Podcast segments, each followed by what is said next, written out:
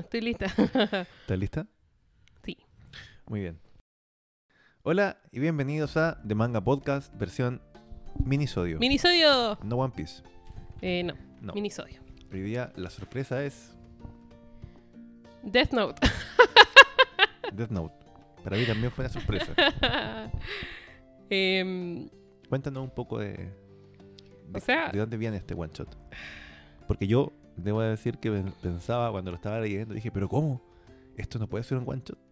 Porque yo pensaba que un one shot era solamente como para postular a que te, te serialicen la, la obra en una revista.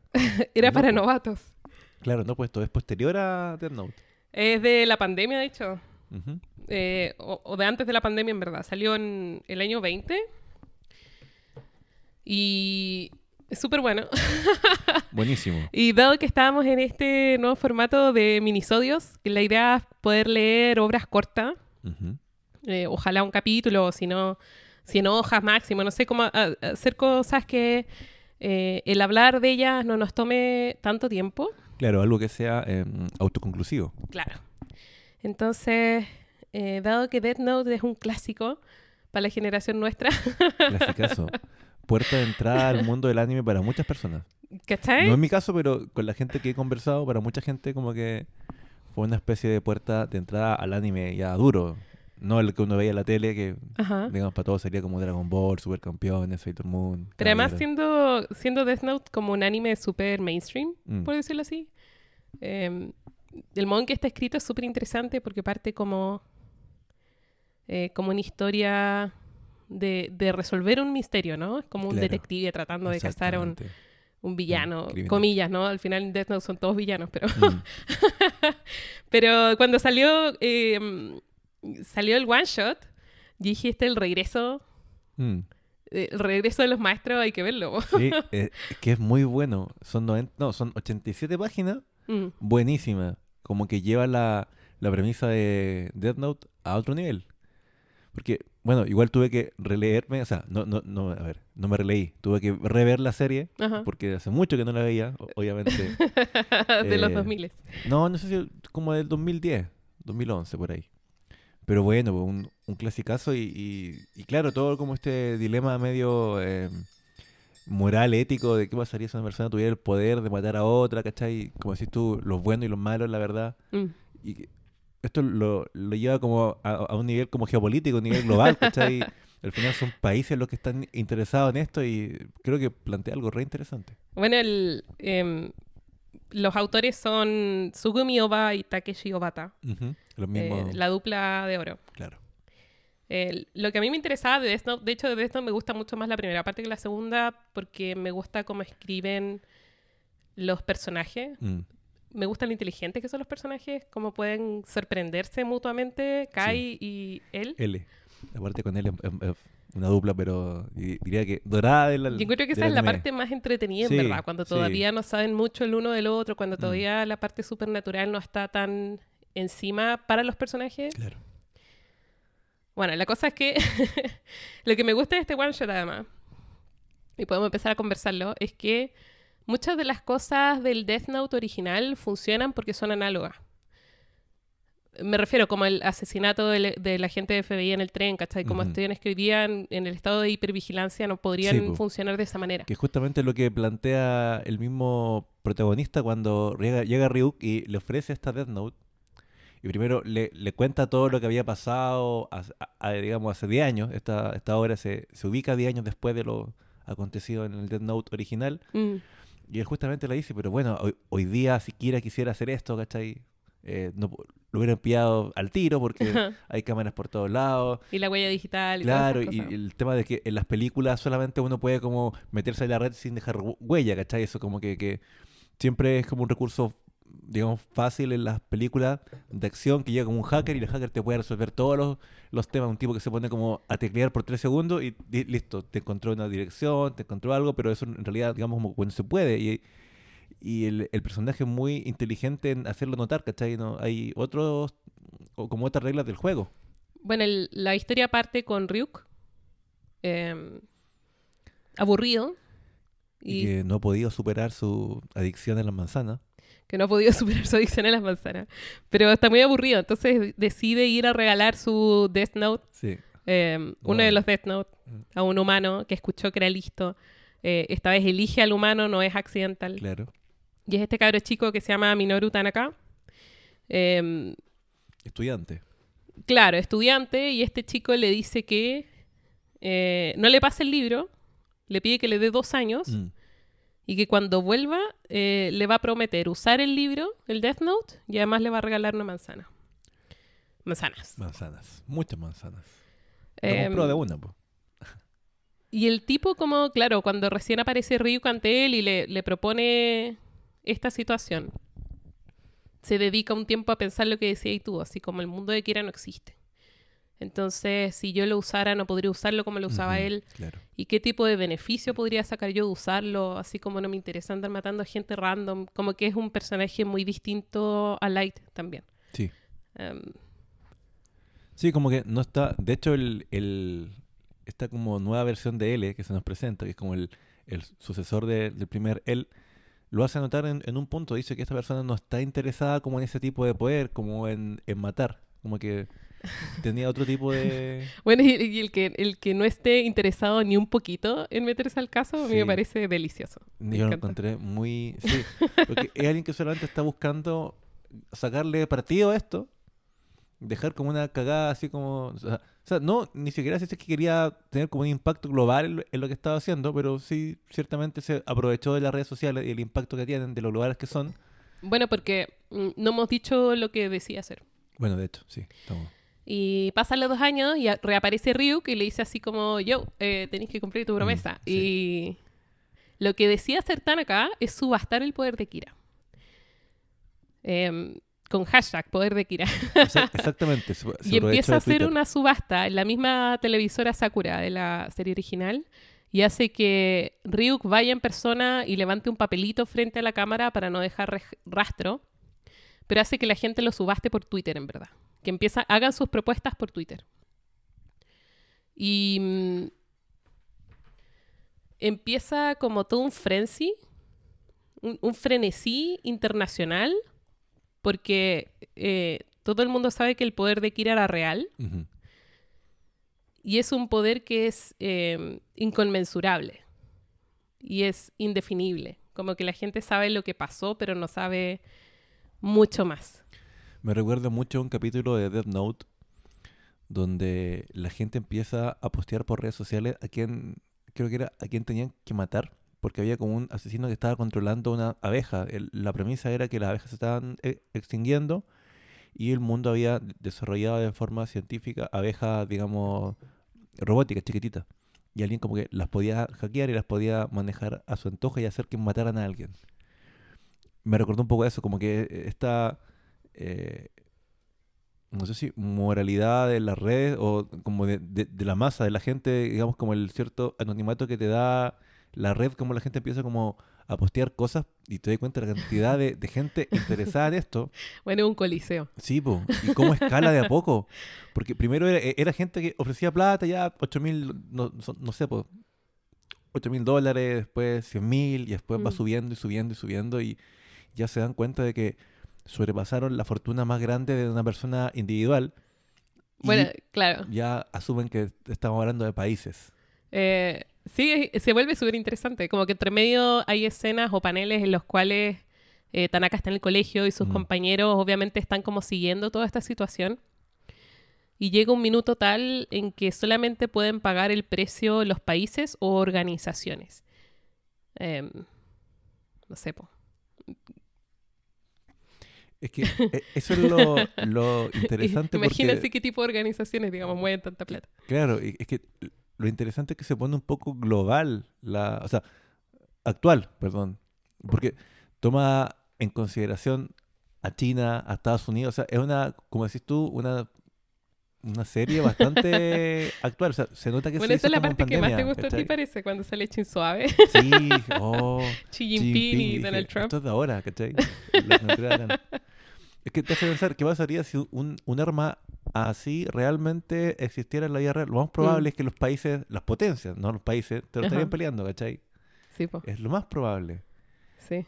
Me- hay una parte que me gusta caleta, que es sale el, el presidente chino dice, y China promete que lo usará absolutamente para fines pacíficos. Exactamente. Y luego Estados Unidos también lo promete y es como que al final eh, Ta- Tanaka les ma- manda a, a Ryuk para que ponga como otro mensaje, como por favor limítense solamente a poner sus bits, sus, ap- sus apuestas, ¿cachai? No, no pongan nada más. Eh, Como que no me interesa lo que digan, ¿cachai? El absurdo, el absurdo es tan gracioso. Y me, ah, o sea, me gusta, como decís tú, el desinterés que tiene él por usar esto, pero prefiere subastarlo. O sea, Que igual es interesante como personaje. Yo no sé si alcanzaste a descifrar cuál iba a ser la resolución. no, no, no. O sea, yo pensé que el tipo, luego de decidir, o sea, de que un país decidiera quién, eh, o sea, ganara, digamos, esta eh, subasta, él lo iba a matar. Pensé que era como para que estaba haciendo como un filtro para eliminar como un, no sé, pues, un, un potencial peligro para la humanidad, porque, o sea, ima- imagínate esta weá de verdad existiera y estuviera en las manos de Estados Mm. Unidos. Y tú podías saber, o sea, tú sabes el nombre de los, de los presidentes, sabes el nombre de, los conoces, o sea, podría perfectamente, alguien con la Death Note podría haber matado a todos los presidentes del mundo, ¿cachai? Ahora, Sí. ¿con, con qué fin, ¿cachai? ¿Para qué?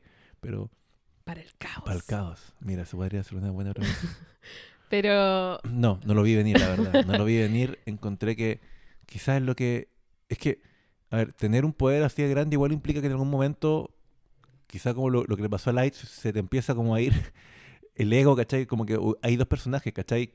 Light, antes de tener la Death Note, y Kira, que él- como que siento que él se lo empezó como a, a comer este personaje, ¿cachai? Empezó como a... Es muy mm, tipo Breaking Bad, la, la historia de cómo él se va tran- transformando, ¿cachai? Este poder y sentirse como que invencible, como que un dios, ¿cachai? Lo va, lo va cambiando. pues Entonces, eh, por otro lado tenía Tanaka que como que estaba ni ahí y era como, ¿cómo le puedo sacar provecho a esto sin meterme, ojalá sin que me pase nada, ¿cachai? eso es lo que a mí me parecía... Y lo encontré muy inteligente. in- a mí me parecía interesante el personaje. Mm, Porque el tipo decide usar el poder que le ofrece el Death Note, pero trata de hacerlo sin ensuciarse las manos. Exactamente. Cuando por definición es un instrumento de muerte. po. Entonces el modo en que él lo justifica en su cabeza es interesante. mm. Y mm, al final, claro, lo que- mientras yo lo leía yo pensaba así como el problema acá es como... Filo quien te dé la plata es que esa plata nunca vas a poder usarla. ¿Cachai? Como Claro. que eso pensaba yo, Ajá. como... mm, Porque hoy día es súper difícil hacer robos en catch Mm. de números muy grandes porque esa plata nunca la vaya a poder usar. Porque está marcada, porque es Pero un número sospechoso, de, porque de- etcétera, de etcétera. resolverla creo que fue brillante también, ¿cachai? Y eso es lo entretenido, porque, claro, em, Estados Unidos le ofrece 500 millones por el cuaderno. Y al final, eh, el Akira, que es el Kira nuevo, Claro. decide venderle a Estados Unidos el cuaderno. Claro. Y, y la pregunta sobre cómo pretendía recibir el dinero eh, se resuelve porque El- el- instruye que vayan y distribuyan los 500 millones de maneras iguales en las cuentas, así como del Banco Estado, Claro. en el banco del cual él pertenecía. Entre, eh, no sé, eh, entre tal edad y tal edad, era un Exacto. rango como entre 20 y 50 o algo 60 años para abajo, como para que no lo pillaran en el fondo. así. Claro, como un pool más o menos grande de personas. Y eso significaba que le tocaba a cada uno como un palo. Claro, él eh, yo creo que él tuvo que haber calculado, o sea, sabía cuánta gente había en el banco, entre ese rango, y ¿cómo, cómo va a saber con cuánto quedarse? De hecho, unos estudiantes habían sacado la cuenta que con no sé cuánto ya tenía como una renta vitalicia en Japón, podía Mm. vivir para siempre. Mm. Este loco se queda con un, po- un poco más, porque Ujú. eran como 300 mil yenes, esto era, se queda como con mil, mil millones de yenes, que era caleta. Sí, era como caleta plata igual. Caleta plata igual, ¿cachai? Y obviamente lo que queda la de- caga. Y está la gente como haciendo las filas fuera de los bancos. Para sacar como una cuenta, ¿cachai? No, era la y caga. oye, era el caos. Bueno, toda esa Mm. parte es- es maravillosa. Y aquí pasa algo que mientras esto está ocurriendo, llega como un otro Shinigami a buscar a Ryuk y le dice, oye, te llama el jefe, Ah, sí, po. urgente. en una escena así muy cortita. Sí, muy corta. Y eso es muy importante para el, para el desenlace. Mientras tú lees... Son mil el- millones por cuenta. Es que Eso. había anotado el número, sí, sí, quería mil- cuánto mil era. millones, sí, de yenes. Eh, mientras tú lees eso, ¿Mm? hay algo que yo quiero hacer notar, ¿Ya? que se me ocurrió hoy día respecto de Ryuk y su adicción a las manzanas. ¿Ya? ¿Sabías tú que si te comes 40 pepa- pepas de manzanas te mueres? Más o menos esa es la cantidad en, en gramos en un día o en un periodo corto de, de tiempo. Porque ¿Por la cianuro? pepa, sí, la pepa de manzana tiene cianuro. Entonces, no sé si tendrá que ver con... O sea, a lo mejor hasta ese punto llegaron. Porque, ¿Por qué elegir que Ryuk como una manzana, cachai? Ujú. No, no sé, pero como que tiene un poco que. O sea, el, el cianuro es, es un veneno, digamos, reconocido que se ha usado durante toda la historia, ¿cachai? Y no sé, lo, se, se me ocurrió ahora que estábamos... Lo recordaré cuando Claro. tengo que matar a alguien. Ojalá no sea yo. ya, sí, mira. Prometo Em, subir los capítulos rápido. Bueno. Me, me estoy demorando un poco, pero hago lo que puedo. No es para tanto. Bueno, resulta que al final nos enteramos cuál es el, el mandado que, Mm. que- ¿Para qué lo llaman a la oficinita? Y es que Ryuk va eh, por orden de Tanaka y le lleva el Death Note a Donald Trump. Le dice que hay una nueva regla. y le dice, sí, mira, te- está esta situación, tú pagaste efectivamente, está todo bien, pero em, hay una nueva regla. No se puede transar el Death Note. Cualquiera que compre o venda el Death Note morirá. Claro, y, y le, como que explica, mira, el jefe me pegó el tremendo tirón de oreja porque se me ocurrió vender esta weá, así que... Mira, me retaron. Claro, Pero lo interesante es que el que compre el Death Note morirá cuando reciba el producto, ujú, ya que el que lo venda morirá cuando reciba el pago. el pago. Entonces, eso ya te le trae al final, ¿no? Exacto, y justamente Tanaka le había dicho a Ryuk antes de irse que no le hablara más porque quería olvidarse de todo esto y que probablemente iba a retirar su plata en un mes más, Pero le pide expresamente que no lo vuelva que a no visitar. lo vuelva a visitar. Mm. Y Ryuk pudiéndole decir, no lo hace porque... Y Ryuk, es un caótico neutral. y que, digamos, cumple su palabra. Acá me gusta mucho que le tire como una puya a Donald Trump porque le dice, mire, si usted toca la libreta, va a morir, pero esta, esta cosa, este cuaderno, Ujú. va a quedar en posesión de Estados Unidos. Y su país va a poder Su país usarlo. va a poder usarlo. Mm. O sea, usted va a tener, ¿cómo se llama? Va, va a tener el... O sea, va a morir, pero va a quedar por su país. Que es lo que haría un verdadero patriota, ¿no? y le dice, no, no lo voy a usar. quédatelo". Sí, pues Trump decide no aceptar. Pero, como esto es todo secreto, le va a decir al mundo que ya recibió el cuaderno. tiene Y por lo tanto, Y es, que es Estados otra arma disuasoria más de Estados Unidos. Claro, que va a quedar guardado. Hay una pregunta que tengo yo acá, porque el presidente es quien, o sea, por ser la cabeza de Estado, Ryuk le dice que si él la toma, él se va a morir. Pero, porque imagino que él es quien representa a Estados Unidos. Pero una vez que acabe su periodo como representante de Estados Unidos, ¿lo podrá tomar el siguiente presidente? O sea, Biden, por ejemplo, ahora, si esto fuera real, ¿Biden podría tomar el gobierno sin morirse? Eh, sí, pues. O sea, porque el que, Pues la, eso el es lo que que la- le dice, po. porque el que la compró es Trump. Sí, pues. Ya, Y Ryuk le- por eso le dice, si usted se muere, el otro loco que entre en la habitación y lo tome va a poder usarlo. ya, ya. Porque es que eso me llama la atención porque en teoría el comprador es el país, no el presidente. Pero él, él como él, como es el, el representante, porque lo que entendí yo era que yo creo que el- yo creo que los shinigamis hacen tratos con personas, con almas, no con País. organizaciones, ¿o no? Puede ser, sí. Mm. Pero eso. No creo que encontré- vaya a escribir en el Death Note Estados Unidos. o sea, Porque en el fondo eso es lo que está pasando. po. bueno. En el fondo, Ryuk tiene que escribir Donald Trump así como cuando, Mm, ¿cachai? ya. O sea, hay una, hay una cabeza visible que asume la, Hay un gesto el administrativo. contrato. Claro, ya. Bueno, y eso. Y por lo tanto sabemos que Tanaka va a morir cuando reciba el dinero, que es lo que termina pasando. Bueno, es bacán la escena porque, o sea, No es bacán, pero está como en la cola del banco y se desploma con las billetes en la mano. apenas sale la plata del cajero, se desploma Mm. y los billetes están esparcidos a su alrededor Y la gente llama a un médico. y ahí termina. Y está Ryuk como en el techo diciendo, todos los que se involucran con esta libreta tienen el mismo fin. Y se ve que estaba con, con una que tenía él y Mm. tenía escrito Light Yagami y ahora también Tanaka. Sí, porque eh, así termina la original. po. Sí, po. Pero. Claro, como que al final, de hecho no lo anoté, pero una de las frases es que no puedes, como que no puedes aprovecharte del poder sin sufrir consecuencias. Como que no puedes manipular ese poder. Mm. Y ojo, igual él estuvo muy cerca de hacerlo. O sea, si, el- si no, no hubieran cambiado la regla al final, se hubiera salido con la suya.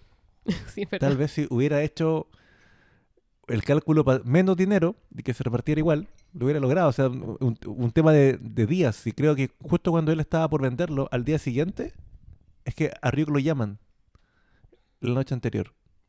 Era justo cuando él dijo, ya, mañana la voy a vender. Mañana voy a anunciar quién va a ganar. Creo que el problema... claro.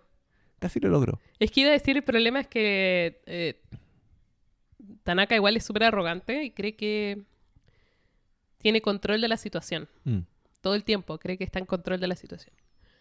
Y no lo está. Pero al mismo tiempo, como que después pensé, si no fuese arrogante, no habría aceptado el trato tampoco. po. Como que igual tenéis que ser un tipo, cierto tipo de persona para que, ca- caer que en cree este que agujero. lo weón. va, claro, que va a poder sobrellevar la situación y manejar este poder. Mm. Igual me recordó mucho, como decís tú, este tema de las consecuencias a las leyendas populares más occidentales respecto a hacer tratos con el diablo. po. Que al final todo poder viene con un precio. Y con un precio que hay que pagar, que tarde o temprano llega. Pero eso, me gustó mucho. Creo que expande un poco el, el lore del el mundo de Death Note. Y no sé, lo encontré muy bacán, muy inteligente porque aborda todo desde otro punto de vista. O sea, acá Mm. no hay ni una muerte, ninguna muerte salvo la de el mismo, digamos, personaje. Sí, pues, es cierto. Y tiene cosas entretenidas. Bueno, me gusta caleta el estilo de dibujo Sí. Y mm, como que igual hay ciertos detallitos, así como ver a eh, al detective de nuevo, Sí, sí, sí. Es- eh, como Matsuda, pequeño- Matsuda, sí, así que, que puede ver al Shinigami cuando ver está en la claro. televisión. Este otro L que tenía mucho del, del L antiguo, la mirada, pero él tenía como el pelo largo, pelo blanco. Pero ese es Nier, ¿no? Creo que sí, pues. Con el pelo ya crecido después de 10 años. Era uno de los De un adulto. sucesores de... Que, ¿Por qué será que la segunda parte justamente es como la que menos le gusta a los fans? Porque a, a mí tampoco me gusta mucho. Encontraba que era mucho más interesante hasta, hasta L. Cuando llega hasta justamente estos dos como... No sé si entrenados por el L, ¿cachai? Que eran como sus sucesores. Y ahí como que se pone, como decís tú, un poco más fome la Que parte. una situación horrible también. No, sí, también. Pero eh, sí, no sé. O sea, Como la que- primera parte creo que es justo decirle que es uno de los clásicos de todos los tiempos de- del anime. Es un clásico, sí. clasicazo. Y, y es una de las pocas obras que son cortitas y son muy buenas. O sea, se acaba ahí, no, no pretende ser más que eso. Son como treinta y tantos capítulos, treinta y ocho, cuarenta y tantos. ¿Del anime estás Del anime, tú? sí. Ah, sí, deben ser. Bueno, pero buenísima, Es, corta, es pero buenísima. No sé cuántas tendrá. Yo lo empecé a ver. ¿En Netflix?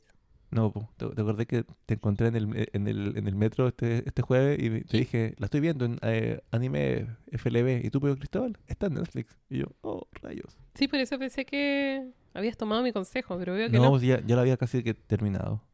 En fin. Bueno, Bueno, esto ha sido Tres el, yumbitos. el minisodio. Yo le doy 10 yumbitos. Estaba muy bueno. Lo encontré notable.